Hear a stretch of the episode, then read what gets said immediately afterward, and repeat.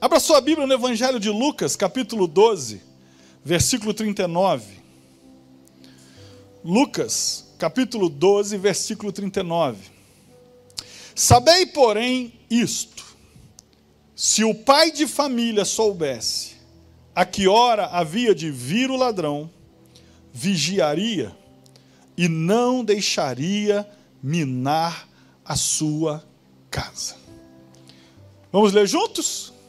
Sabei, porém, isto: que se o pai de família soubesse a que hora havia de vir o ladrão, vigiaria e não deixaria minar a sua casa. Esse texto está falando sobre a volta de Jesus. Mas é interessante que, antes de propriamente dito dizer que assim será a vinda do Filho do Homem, a respeito da volta de Jesus, ele primeiro compara aí dizendo: da mesma maneira que um chefe de família não sabe se o ladrão vai chegar e que dia que ele vai chegar, porque senão ele tomaria conta para que isso não acontecesse. Para que não fosse minada a sua casa. Ele usa, se você olhar, há dois termos envolvidos nesse texto: minar a casa, e o outro é fazer um buraco na casa. O tema dessa mensagem é blindando a casa. Depois nós vamos orar pelo nosso primeiro motivo de oração, que é blindar a nossa casa com a saúde do reino de Deus. Vai ser a primeira coisa e nós vamos terminar com um ato profético. Mas, veja bem, a primeira coisa que temos que entender no mundo espiritual, nós blindamos a nossa casa, ok. Mas existem atitudes no mundo físico que não cabe a Deus nem aos anjos, cabe a mim e a você. Esse texto mostra que se um pai de família soubesse, não deixaria sua casa ser minada. Esse termo que foi traduzido como minar, no original é fazer um buraco. Alguns vão dizer que naquela época na Palestina, o tipo de parede de barro que era feito, os assaltantes cavavam por baixo da parede para entrar dentro da casa.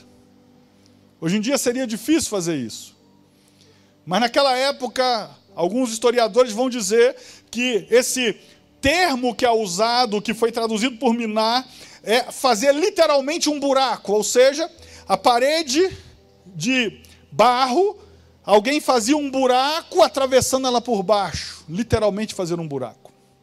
Amigo, você tem que entender que esse texto está muito mais abrangente do que apenas a volta de Cristo.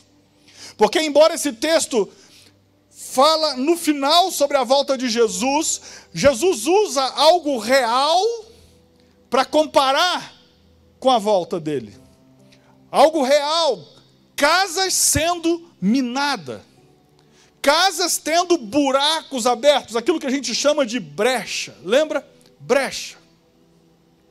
Esse texto então traz duas palavras muito fortes: minar e fazer um buraco. A guerra espiritual que vivemos envolve nossas casas. Acredite nisso.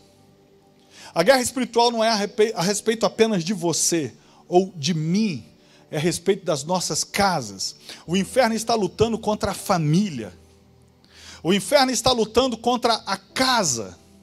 O inferno está tentando desfazer a casa, pai, mãe e filhos, dizendo isso não existe mais. Há uma guerra contra a família, contra a casa, e vão se abrindo brechas, e essas brechas somos nós que permitimos.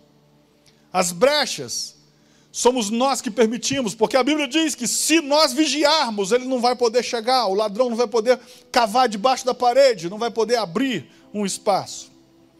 Ou seja, muitos estão minando as nossas casas porque nós não estamos fazendo a nossa parte para blindá-la, para guardá-la. Buracos espirituais têm sido abertos nas nossas famílias porque estamos dispersos, desatentos. E eu quero te mostrar aqui essa noite alguns conselhos para você blindar a sua casa.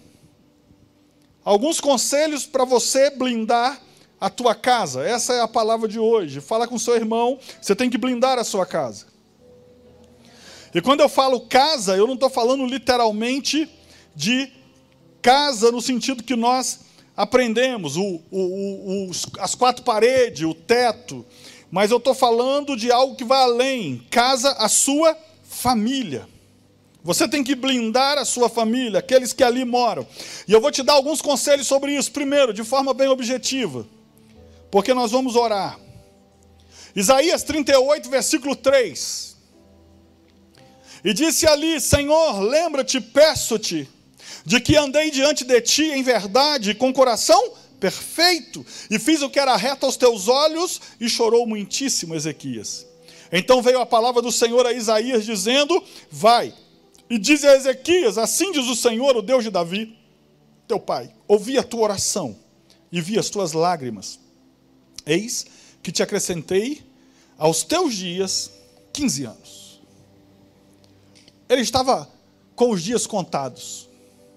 A Bíblia diz que Ezequias estava com uma enfermidade e Deus envia o profeta Isaías não para curá-lo. Deus envia o profeta Isaías para dizer: é sim, a verdade da sua vida, você vai morrer. Mas esse profeta Isaías, que foi enviado por Deus, ele era tão sensível a Deus, que ele profetiza ele fala: Isaías, você vai morrer. É isso que Deus mandou te dizer. Mas em poucos minutos, Isaías já entra em oração. Repita comigo: entra em oração. Você tem que entender uma coisa: toda vez que Deus te avisa algo, é porque Ele quer cortar. Você tem que entender que todas as vezes que Deus deixa você saber que o mal está se aproximando, é porque Ele quer te livrar do mal. Ele deixa Abraão descobrir. Ele fala: Eu não posso ocultar o que eu vou fazer a Abraão. Quem é amigo de Deus, Deus não consegue deixar nada oculto. Ele conta. Abraão, nós vamos destruir Sodoma e Gomorra. Mas Deus já sabia o que ia acontecer. E ele não queria contar para Abraão, mas Abraão era amigo de Deus. A melhor coisa que você pode fazer é ser amigo de Deus. Você pode ter todos os inimigos da terra, mas se Deus for teu amigo, você está feito. Sabe o que acontece? Abraão roga a Deus. Repita comigo, ora. Ele vira e diz assim: Senhor, mas o Senhor destruiu, destruiria toda a cidade? Se tivesse 50 justos lá, Deus fala: Não, eu pouparia a cidade.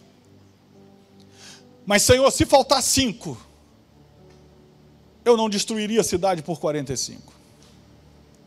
Senhor, mas se ainda faltassem 30, só destruiria a cidade. E por fim, você conhece o texto, ele chega, Senhor, se tiver cinco, começou com 50. Se é a gente conversando, a gente dizer, você está doido, você começou com 50, agora você quer parar em 5. Mas fala com o seu irmão, quando Deus te fala é porque Ele quer livrar. Você teve sonho ruim? Quem teve sonho ruim aqui? Sonho que a cobra estava dentro da tua casa. Sem ser a sogra que foi te visitar. Estou falando de cobra. Coitada, aí a sogra fica, ah, vou desligar. Não, desliga não, é só brincadeira, só para descontrair. Ei, olha só. Cobra! Um dia eu sonhei com cobra. E a minha sogra nem tem lá em casa. Então não era má influência. Olha só, eu sonhei com cobra. Cobra lembra o quê? Traição, não é isso que lembra cobra? Ao invés de chegar aqui na igreja e falar, irmãos, vamos orar, porque eu, eu sonhei com uma cobra. Deve ter uma cobra aí no meio da igreja. Não. Fui para o meu devocional, falei, Senhor, aquela cobra que eu vi no sonho, primeiro eu já repreendo no nome de Jesus. Resolvi a cobra na oração. Amigo, quando Deus te mostra algo, não é para você sair desesperado, louco. Meu Deus, estava indo tudo bem, agora será que eu vou perder emprego? Não, Ele está falando assim: ora, que eu mudo as coisas. Ele está dizendo assim: ora, e eu vou mudar a sua realidade. Ora, que isso não vai acontecer. Ora, que não vai acontecer na sua casa. Ora, ora. É Deus te dizendo assim: ora, que eu estou pronto para responder sobre essa cobra. Ah, meu irmão, de vez em quando, é muito de vez em quando, mas de vez em quando eu sonho com as tempestades loucas. Sabe aquelas tempestades sem. sem. sem. sem. Sabe? Essas tempestades malucas. Irmão, quando eu vou orar, eu digo, Senhor, sopra para longe essa tempestade. E eu começo a orar, a orar, eu vou esperar a tempestade chegar, irmão. Se Deus já me mostrou, é porque Ele quer cortar. Então pare de ficar desesperado, porque Deus mostrou para você um caixão. Porque Deus mostrou para você, sei lá, uma porta fechada. Deus mostrou para você uma cobra. Deus mostrou para você uma noite muito escura. Deus mostrou para você uma tempestade. Deus está te mandando um aviso: ora que eu vou te livrar. Deus está dizendo: pode orar que eu vou cortar. Fala com seu irmão, sua oração corta isso tudo, irmão. E aí, sabe o que, é que eu vejo?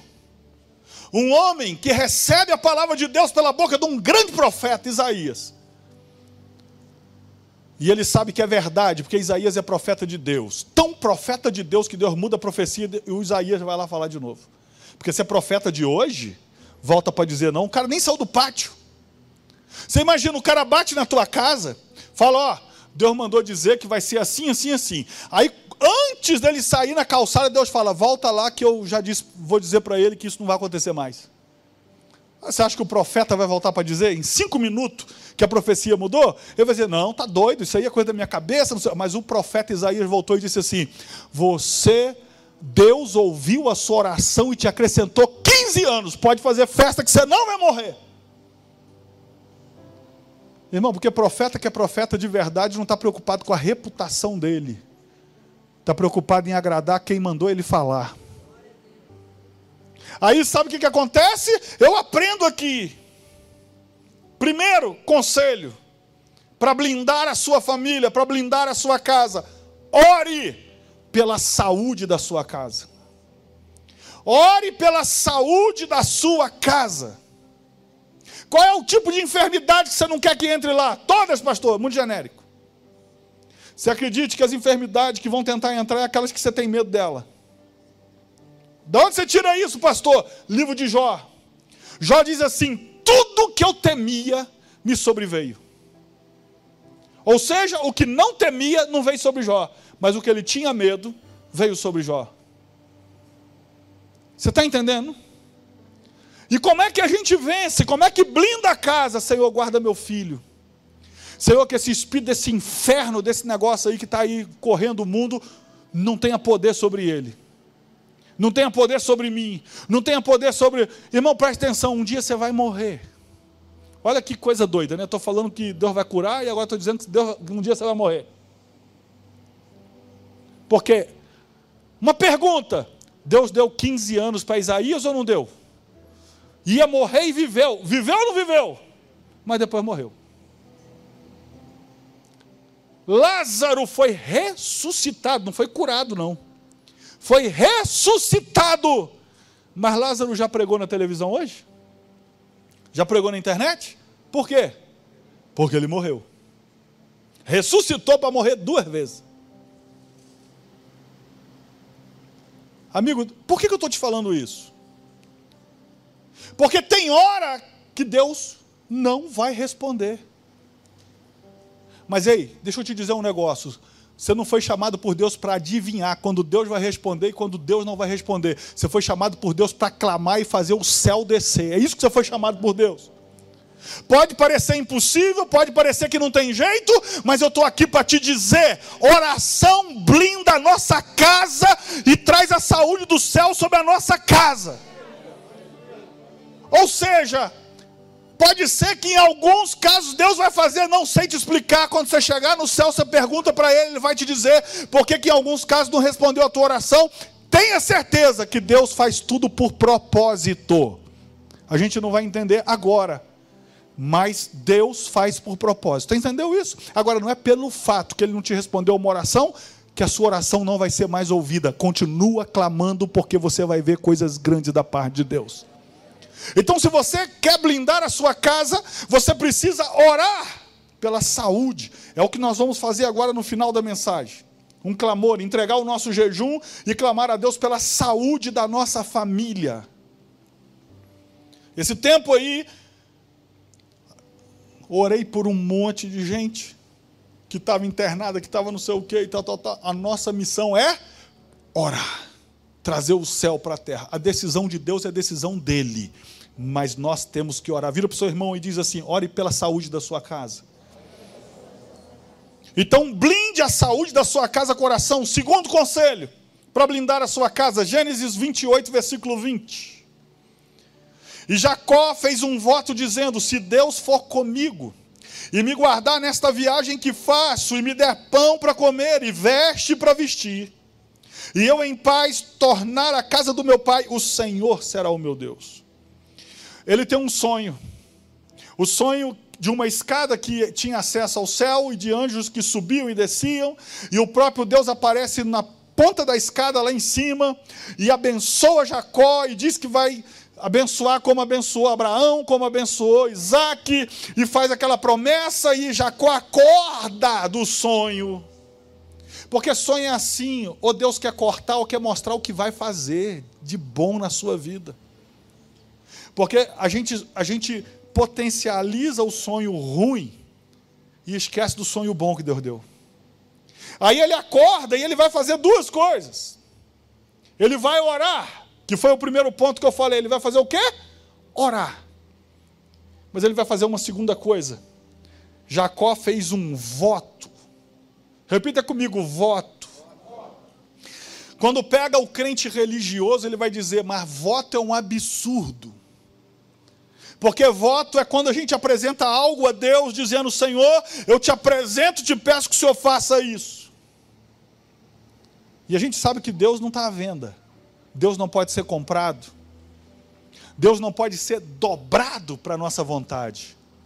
Mas Jacó é a prova de que Deus aceita votos.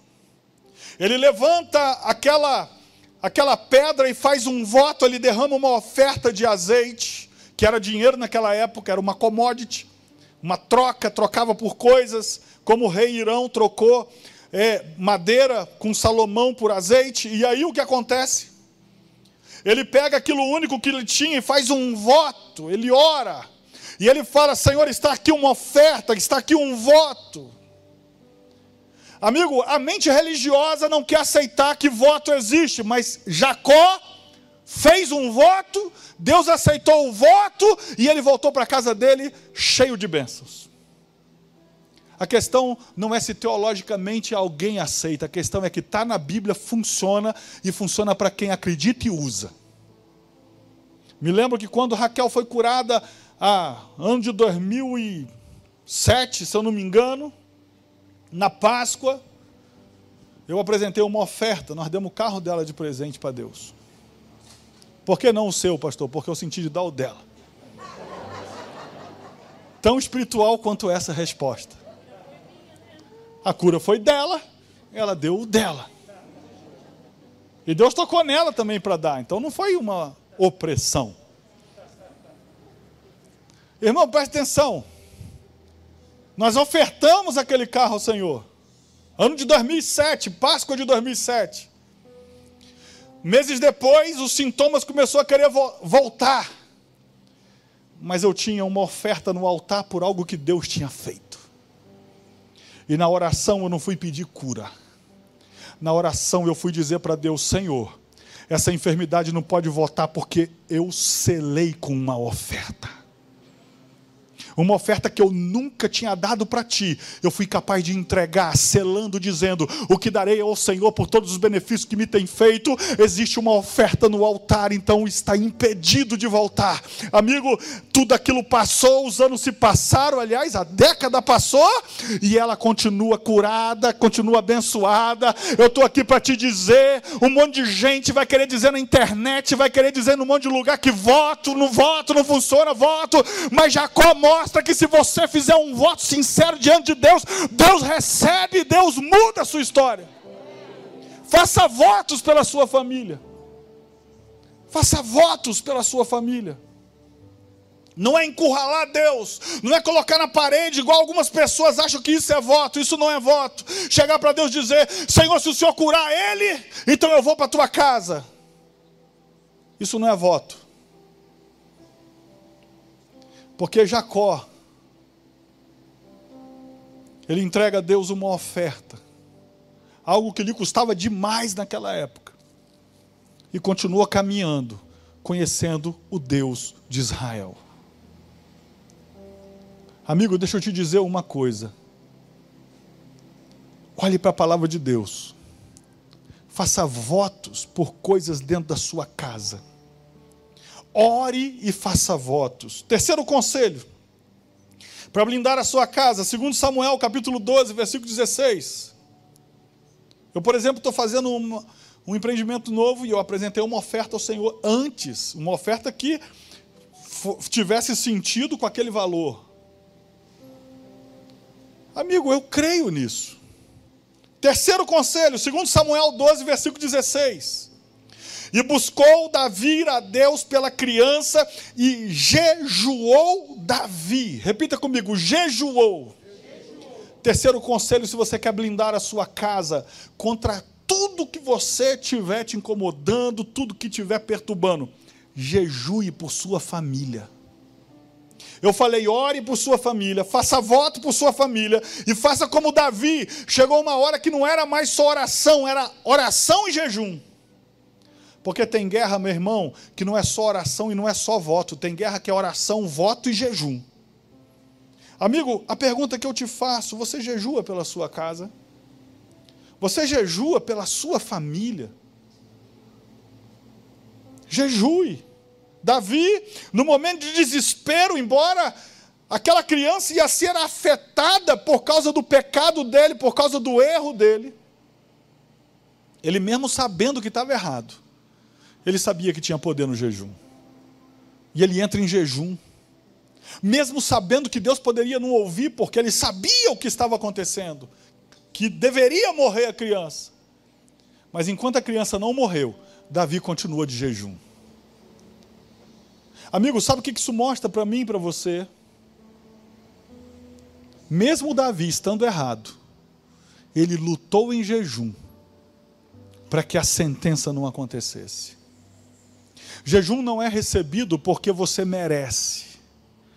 Jejum é recebido porque Deus aceitou e resolveu mudar. Você entende isso? Não tem a ver com o seu merecimento. Davi sabia que não merecia. Então jejue pela sua casa. Quarto conselho. Esse aqui é mais forte, agora vai engrossar um pouquinho. Até aqui estava light. Jó capítulo 2, versículo 9. Jó capítulo 2, versículo 9. Olha o que diz aí. Então sua mulher lhe disse: Ainda retens a sua sinceridade? Amaldiçoa a Deus e morre. Mas ele lhe disse: Como fala qualquer doida, assim falas tu.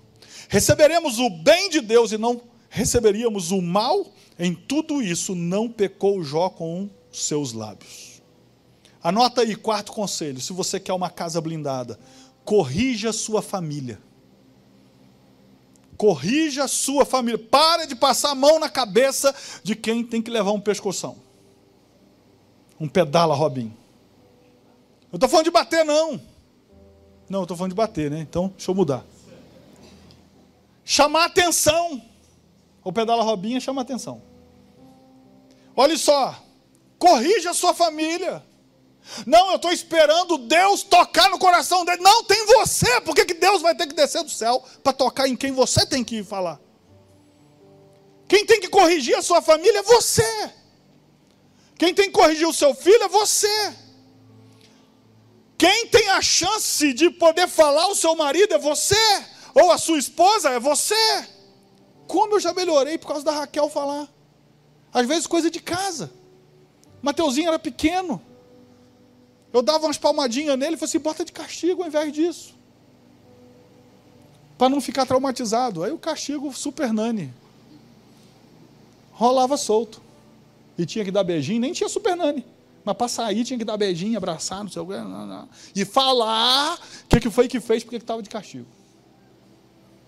O que ele sabe é o que a gente conta, porque a gente grava o quê? As palhaçadas que a gente fazia junto. Amigo, você tem que corrigir sua família. Você ama sua família? Ama ou não? Então você tem que falar a verdade para ela, com um jeitinho que seja, mas tem que falar a verdade. Olha só, a mulher, a mulher, só sobrou a mulher de Jó. Só sobrou. Ó, os filhos morreram, os parentes sumiram, foram aparecer lá no capítulo 42, os parentes de Jó. Os amigos, fum, sumiu, só apareceu três para poder julgar ele e perturbar o juízo. Só sobrou o quê? Três amigos que queria convencer que o, que o miserável precisava daquilo. E uma mulher que falou assim: não tem jeito para tu. Amaldiçoa logo a Deus, que aí ele vai te matar e você acaba com isso. Aí o tal do Jó fala assim: como uma louca você está falando, mulher. Claro, você não vai falar assim com a sua mulher, porque senão você vai ficar só um mês sem comer. Aí quem vai morrer é tu. Mas o que eu estou querendo dizer é que ele vira e fala assim, como uma louca. Não, porque tem que explicar, porque senão os irmãos vão falar, me libertou. Hoje eu, hoje eu grito independência. Mas olha só. Ele corrigiu a única que ficou do lado dele. A única. Os amigos sumiram. Os parentes só apareceram no capítulo 42 depois que tudo estava resolvido. E a mulher aguentou firme, mas ele repreende ela quando ela estava errada. Sabe por que, que muita casa está sendo minada? Lembra do início do texto? Está criando buraco? Porque tem pai e mãe omisso. Que não corrige, que não fala que está errado. A pessoa começa a falar, também não vou na igreja hoje porque não sei o que, não sei o que, não sei o que. Não, você tem que ir sim, vamos. A nossa casa precisa da bênção de Deus. Sabe, alguém tem que puxar para frente, irmão. Não é falar, é, então vamos. É, não, deixa para lá. Não é botar lenha na fogueira, é apagar o fogo. Você está entendendo isso? Então a missão, se você quer blindar a sua casa, você tem que fazer como Jó, corrija a sua família. Muito estão, muitas casas estão ruindo porque falta correção. Falta alguém para dizer no pé do ouvido: olha, pensa bem, não é assim. Não é para dar razão. Eli não corrigiu seus filhos. Pior história foi de Eli. A Bíblia diz que os filhos de Eli faziam o que era mal ao Senhor, ou seja, descumpriam os princípios. E Eli ficou quietinho, e sabe qual foi a consequência? A descendência de Eli foi cortada do sacerdócio. Não foi só os filhos, a descendência foi cortada. Por quê? Alguém não quis corrigir para ficar bem. Amigo, você quer blindar a sua casa? Corrija a sua casa. Ajude a sua esposa a entender de forma diferente, ao invés de ficar, é mesmo, vamos lá, vamos fazer, vamos falar, vamos quebrar tudo. Não, filha, mas devagar. Vamos orar, deixa Deus reagir, deixa Deus fazer.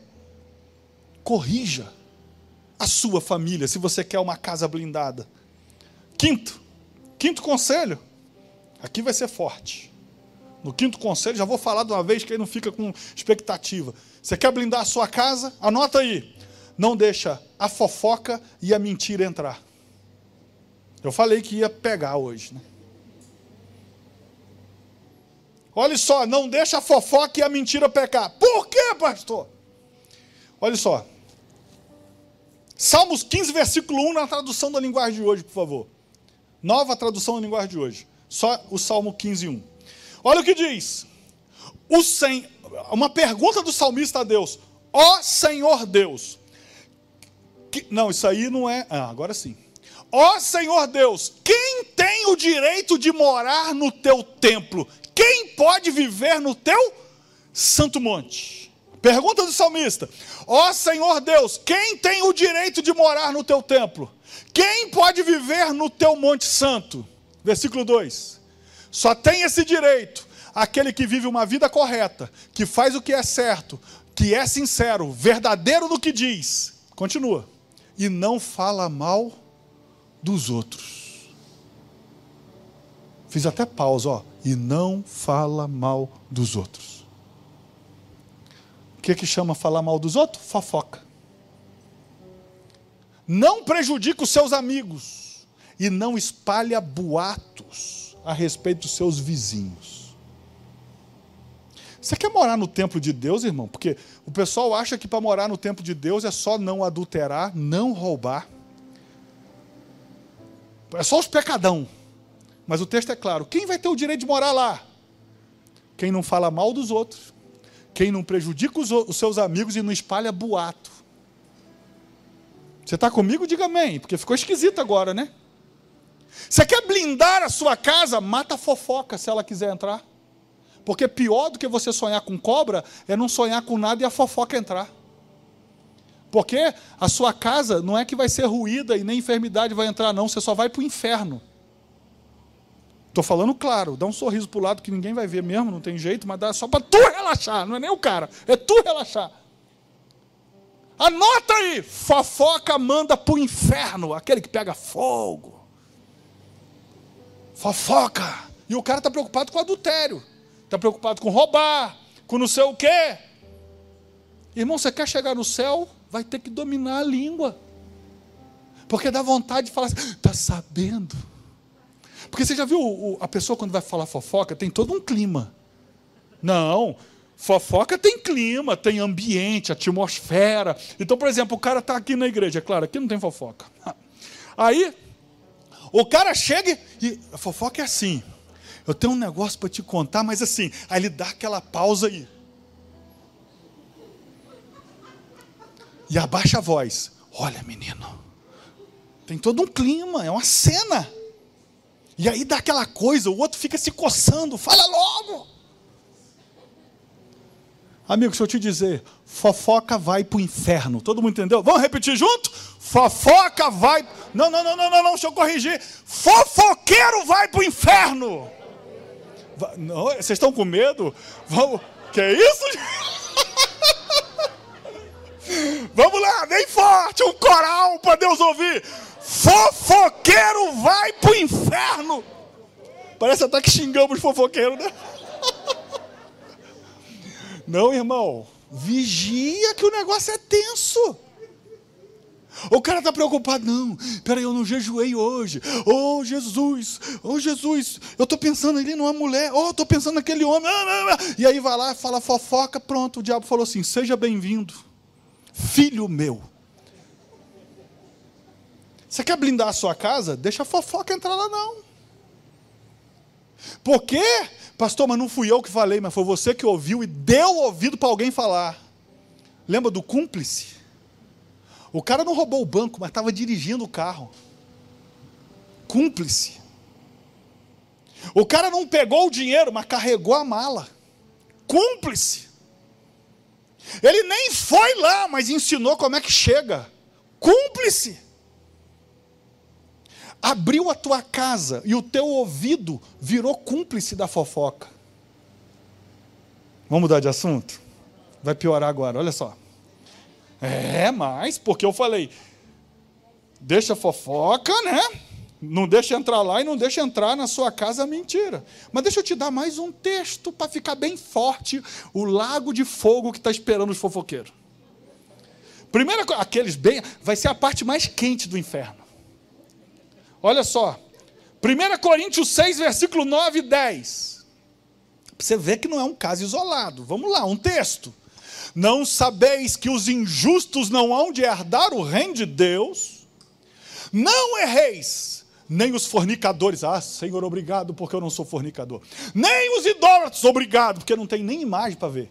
Nem os adúlteros, oh glória, nunca traí. Nem os efeminados, amém. Nem os sodomitas, amém nem os ladrões, glória a Deus, não roubei nem um clips, nem os avarentos, ih, eu sou liberal, por isso que está enrolado assim.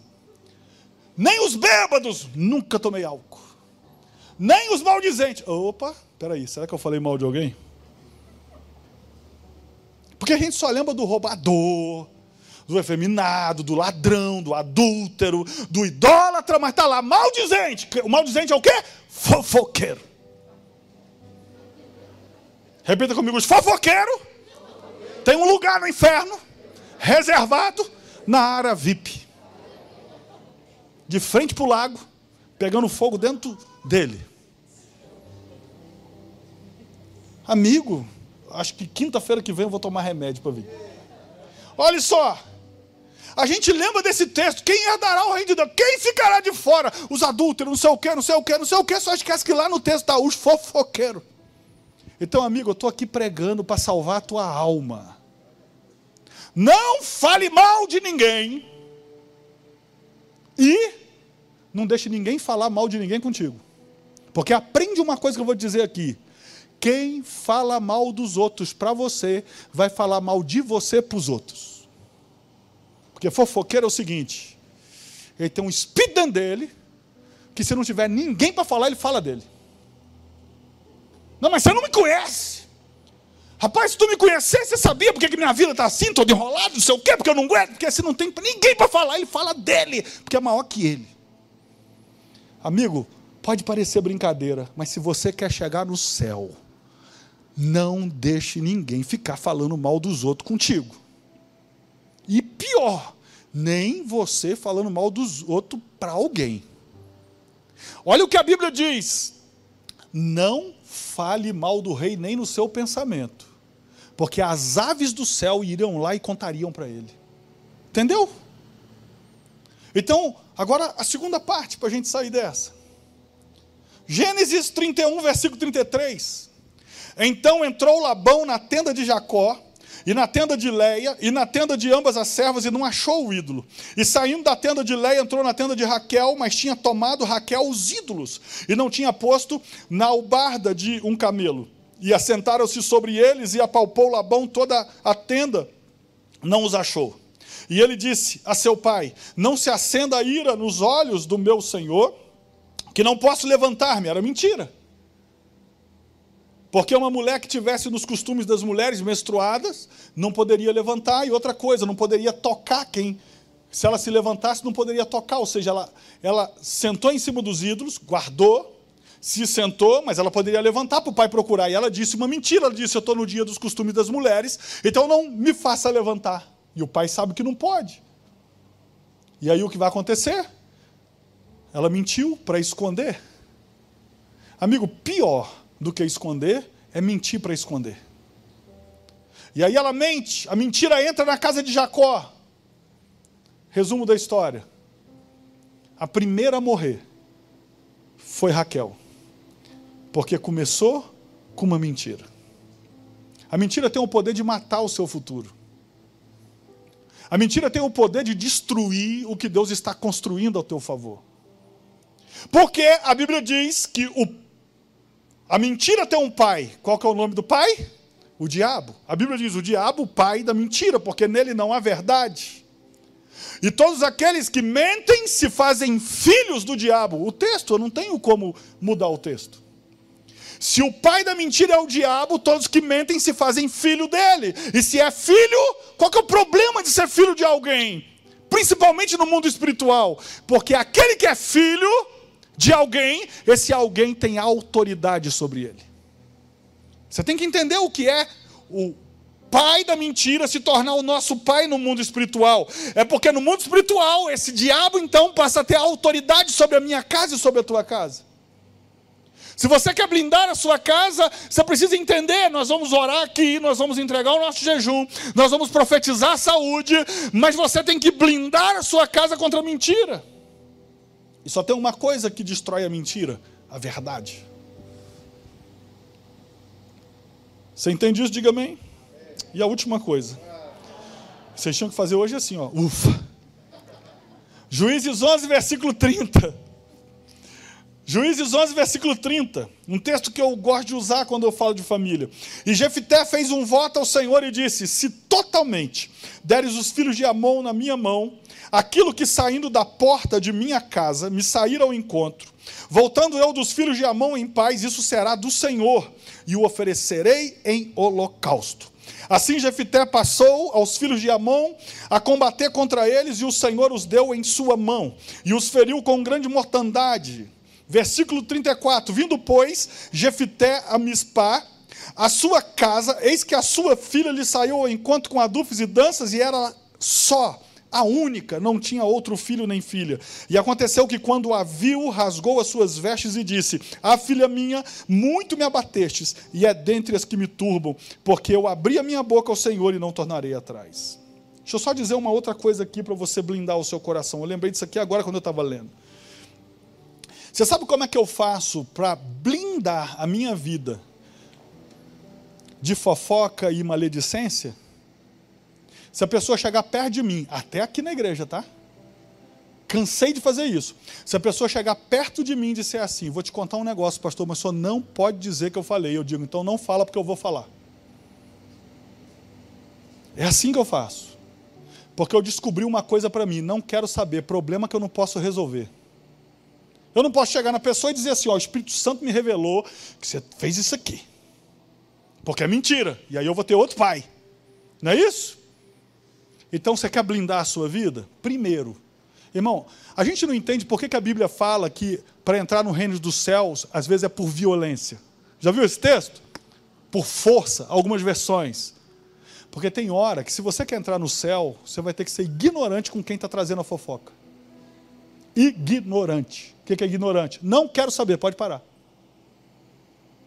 Nossa, que ignorância! Prefiro ignorante para o céu do que ir com fofoqueiro para o inferno. Recebeu aí? Estava indo para melhorar. Mas Deus lembrou essa parada aqui. Aqui, irmão, o cara chega, já aconteceu várias vezes, pastor, tem um negócio para te falar, mas não pode dizer que fui eu. Eu digo, não fala, porque eu vou ser o primeiro a chamar a pessoa e dizer, foi você que falou. Ah, então eu não posso, então eu não quero saber também, porque eu também não quero saber problema que eu não posso resolver. Então o que você tem que fazer, irmão? Blinda a tua casa. Primeiro, o cara já começou a falar, irmão, aqui dentro não. Aqui nesse ouvido não. E se ele continuar, fala, eu vou contar que foi você. Pronto, irmão, você ganhou um inimigo. Agora, ter fofoqueiro como inimigo é a melhor coisa, porque pelo menos você vai para o céu, não vai para o inferno. Você entendeu isso? Dá um sorriso para o lado, que agora vai aliviar, vai ficar tudo bem agora. É só porque eu não podia esquecer de falar isso. Irmão, e pensa um negócio que me dá raiva. Raiva. Se eu começo a ver que a pessoa vai para essa linha, eu já fico enfurecido. Eu tento me controlar para não ser ignorante. E dou um jeito de cortar. Vamos mudar de assunto que eu já estou ficando com raiva. Juízes 11, versículo 30, está mostrando o quê? Uma vitória. Está mostrando o quê? Uma vitória. Agora repita comigo: uma vitória que não valeu a pena. O livro de Juízes, capítulo 11, versículo 30, relata uma vitória que o cara queria tanto, tanto, tanto, tanto, que fez um juramento, fez um voto, mas não valeu a pena a vitória que recebeu. Por quê? Você tem que entender que Jefité era filho de uma prostituta. Os irmãos sabiam que ele era uma filha de prostituta. Os irmãos se juntaram contra ele e disseram: Nós vamos te expulsar, você não vai herdar conosco, porque você é filho de uma prostituta. Você imagina isso em Israel, na época. E aí, de repente, começa uma guerra. Ele, é, Jefité era valente, Alguém tinha que liderar, eles vão lá e chamam Jefité e falam assim: se você vencer essa guerra, você vai ser governador. Não é da nossa casa, não, da nossa cidade. Jefité viu a chance de lavar a alma, de virar o jogo. E na hora que ele vai para a guerra, Deus estava com ele. Ele não precisava fazer voto nenhum, Deus estava com ele, mas ele estava tão cego, tão cego, para lavar aquela roupa suja do passado, que ele faz um voto louco e diz: Se o Senhor me der essa vitória, o primeiro que sair da minha casa eu ofereço ao Senhor. Só tem um problema: ele tinha uma filha, a Bíblia faz questão de dizer, não tinha nem filho nem filha, uma única filha. E quem sai na hora que ele volta da vitória é a filha. Aí ele vai dizer: Hoje você turbou meu coração. Ela não sabia por quê. Ela veio fazer festa, meu pai voltou. E ele estava tão cego com aquilo que ele queria, aquela vitória que ele queria, que ele esqueceu que não era o cachorrinho que podia sair, podia sair a esposa, podia sair a filha, podia sair o irmão. E aí sabe o que aconteceu? Saiu a filha. E naquele mesmo dia, a vitória se transformou em derrota. Davi foi recolocado ao trono. Mas chegou a notícia: você é o rei de novo, Davi. Mas Salomão morreu. E a Bíblia diz: naquele mesmo dia, a vitória se transformou em derrota. Sabe o que eu quero que você aprenda? Não, Davi. Peraí, qual foi o cara que morreu? Hã? Absalão. O que, que eu tinha falado? Salomão? Era para ver se vocês estavam ligados na parada aqui, ou vocês estavam viajando. Olha só, amigo, presta atenção. Davi venceu, mas chegou a notícia: Absalão morreu, o filho dele, o cara que tomou o trono. A Bíblia diz que naquele mesmo dia, para Davi, a vitória se transformou em derrota. Anote aí. Se você quer blindar a sua casa, conquiste sem atingir a sua família. Ou vença sem atingir a sua família. Quantas famílias foram destruídas porque alguém resolveu ir morar nos Estados Unidos para primeiro ganhar um dinheiro, depois levar a família, depois arrumou outra família lá. Ele até conseguiu o que ele queria, arrumou dinheiro, vive melhor, mas essa vitória adiantou? Essa vitória se transformou em derrota. O que adianta você ser muito bem sucedido nos seus negócios, muito bem sucedido no seu trabalho, ser a referência para todo um mercado, se você perdeu a família? Amigo, pode ser que alguém que esteja nos ouvindo já perdeu a família, ok. Mas o que eu quero dizer é que quando Deus te der outra família, não faça isso de novo. Quando Deus te der uma segunda chance, não faça isso de novo. Porque não existe dinheiro no mundo que vale a sua família. Não existe dinheiro no mundo que vale a derrota da sua casa. Sabe, sempre temos que pensar: qual é o custo dessa vitória? Se esse custo é só eu não ficar dormindo, esse custo é só eu me esforçar, eu me sacrificar e tal, ok. Mas quando o, custo, quando o custo dessa vitória começar a entrar dentro da sua casa, é melhor perder do que ganhar essa guerra. Porque acredite, é exatamente o que o profeta disse para o rei de Judá. Quando esse gastou uma fortuna para alugar os reis de Israel, o exército de Israel, e Deus mandou o profeta dizer: Diga ao meu servo que não leve o rei de Israel, porque eu não estou com ele, que eu darei a vitória a Judá, mesmo sendo um grupo pequeno. Pergunta do rei: Mas o que se fará com o dinheiro que eu paguei? Resposta de Deus na boca do profeta: Mas tem Deus para te dar. Talvez você vai ter que perder um emprego para manter a sua família, mas tem Deus para te dar. Talvez você vai ter que perder uma grande oportunidade, porque senão você vai ficar longe da sua família, mas tem Deus para te dar. Não há nada que você possa perder nesse mundo que Deus não possa te dar mais ainda neste mundo. Você entende isso? Diga amém.